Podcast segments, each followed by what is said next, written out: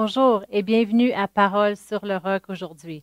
J'avais un message spécifiquement pour les étudiants. Si vous étiez étudiant au cégep ou bien à l'école secondaire, j'avais des choses à cœur concernant les étudiants.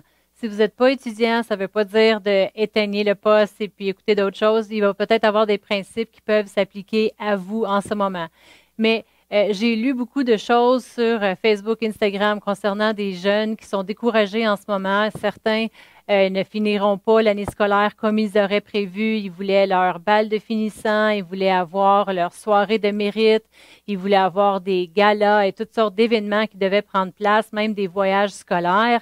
Il y en a qui étaient en stage à l'université et puis ça a été interrompu. Il y en a qui ont peut-être investi beaucoup de finances, puis maintenant, qu'est-ce qu'ils doivent faire? Puis tout le monde se retrouve à la maison.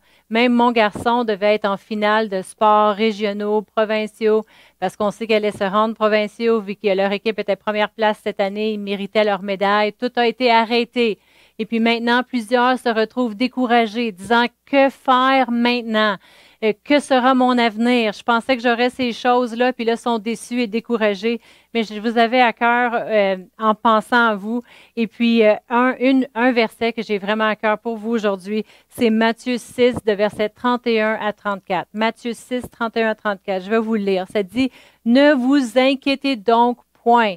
La première chose, c'est ne pas vous inquiéter. Ne vous inquiétez donc point et ne dites pas que mangerons-nous, que boirons-nous, que serons-nous vêtus, qu'est-ce que je vais faire, euh, qu'est-ce qui va m'arriver avec mon avenir, mes études, qu'est-ce que je fais maintenant?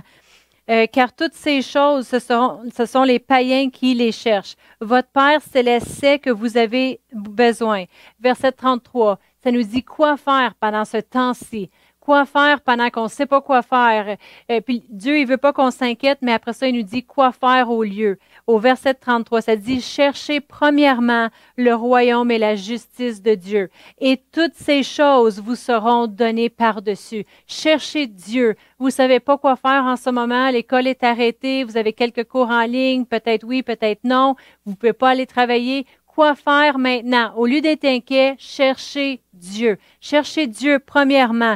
Euh, ne vous inquiétez donc pas du lendemain, car le lendemain aura soin de lui-même.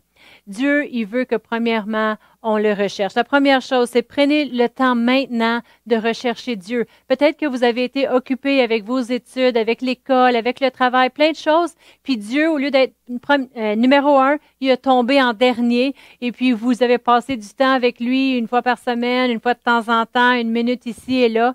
Mais maintenant que vous avez ce temps-là qui vous est donné, je vous encourage de chercher Dieu, chercher sa face. Prenez plus de temps en prière, plus de temps dans sa parole. Peut-être que vous étiez sur un chemin, justement, et puis c'était même pas le plan de Dieu pour votre vie. Euh, je ne vais pas m'avancer trop dans mes notes, mais je m'étais retrouvée dans cette situation-là, ça fait euh, longtemps. Euh, j'ai eu des opportunités lorsque j'étais plus jeune. J'avais ma vie de planifier euh, devant moi. Et puis, je pensais que je m'en irais dans une certaine direction. J'étais revenue à la maison après l'école biblique et puis je cherchais un travail. J'avais de la misère à trouver un travail. Puis j'avais, c'était dans un temps de, que l'économie était pas trop bonne dans ce temps-là. Puis j'habitais pas à Sherbrooke, à l'extérieur. Et puis, moi et ma mère, on s'était dit, on va prendre le temps de prier pour ton avenir ensemble. Alors, tout ce que j'ai fait pendant l'été, c'était rechercher Dieu. Savez-vous que j'avais un copain dans ce temps-là? J'avais un gars avec qui je sortais. Et puis, à cause que j'étais tellement occupée avec la vie, avec toutes les choses, que j'avais pas pris le temps de rechercher Dieu. Alors, tout pendant cet été-là, j'ai prié. Ça a peut-être juste pris un mois. Euh, j'ai pris le temps de prier puis demander à Dieu vraiment son plan pour ma vie. Parce que moi, j'avais des plans. Peut-être que vous avez des plans pour votre avenir. Quelle école que vous êtes en ce moment? Qu'est-ce que vous allez faire après l'école? La graduation? Peut-être que vous avez déjà une robe de bal et toutes sortes de choses, de plans et de projets. Moi, j'avais des plans et des projets pour ma vie. J'étais pour me marier avec un garçon, déménager en Alabama, habiter chez une famille pendant six mois, le temps que je préparais mon mariage. Ensuite, on était pour se marier, euh, faire partie de l'église là-bas en Alabama et euh, peut-être faire des voyages missionnaires. J'avais toutes ces choses-là de planifier. Puis tout d'un coup, ça a tout tombé à l'eau. J'ai eu un téléphone qui me disait, écoute, je crois pas que c'est de Dieu qu'on se marie, qu'on soit ensemble. Alors, que faire maintenant? J'étais toute bouleversée, mais après, je venais de prier le plan de Dieu pour ma vie. à l'intérieur, de pour faire une longue histoire courte, de quelques mois, j'ai passé quelques mois en Caroline du Sud chez ma sœur à continuer de prier le plan de Dieu pour ma vie. Et puis, à partir du mois de janvier de l'année qui suivait, c'était juste quelques mois après, j'étais à l'école missionnaire pour m'en aller en mission. C'est une école de trois mois. Et suite à ce trois mois-là, je suis venue ici à Sherbrooke avec mes parents. Et puis, je, leur ai aidé à fonder Église sur le Roc. Et puis, euh, c'était en 1998, si vous étiez né. Et puis, euh, après, moi, je travaillais auprès des enfants. Et à la fin de l'été, je déménageais pour l'Espagne où j'ai vécu trois super de belles années en Espagne. J'ai appris l'espagnol. À travers cela, j'ai rencontré mon mari. On est redéménagé au Québec pour fonder la jeunesse en 2001.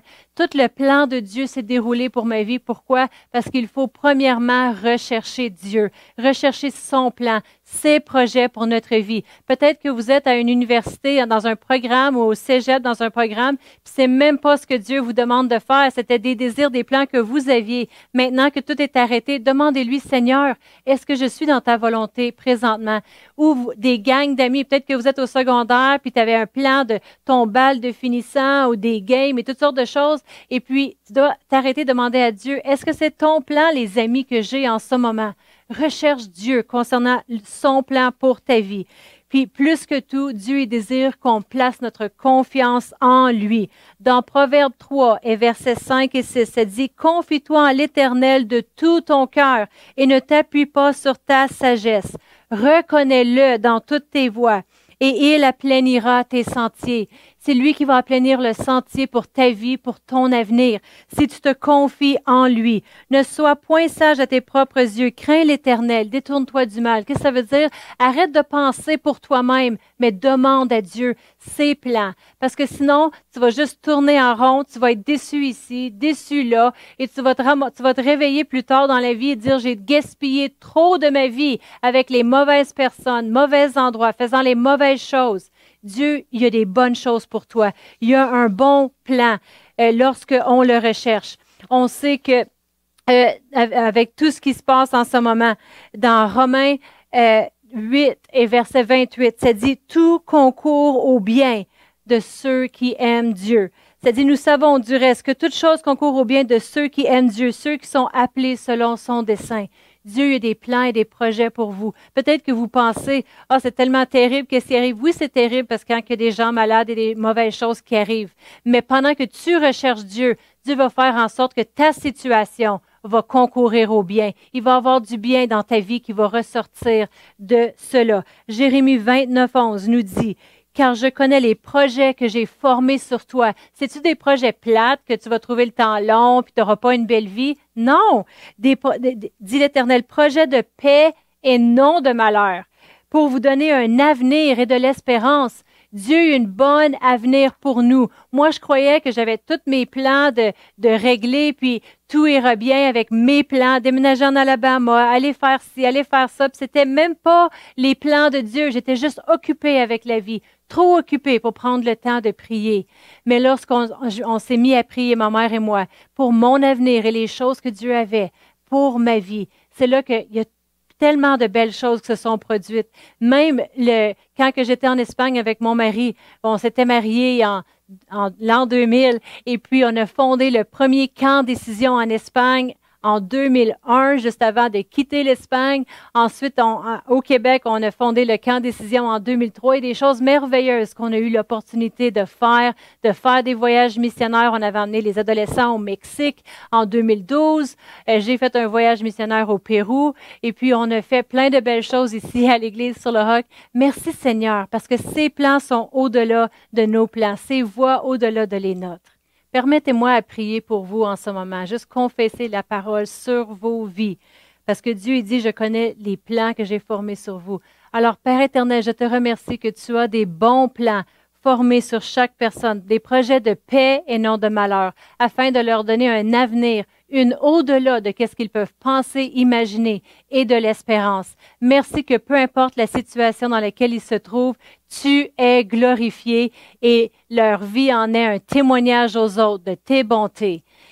Et on te remercie pour tout ce que tu fais dans nos vies. et à demain parce qu'on va continuer euh, cette série pour les étudiants. Amen.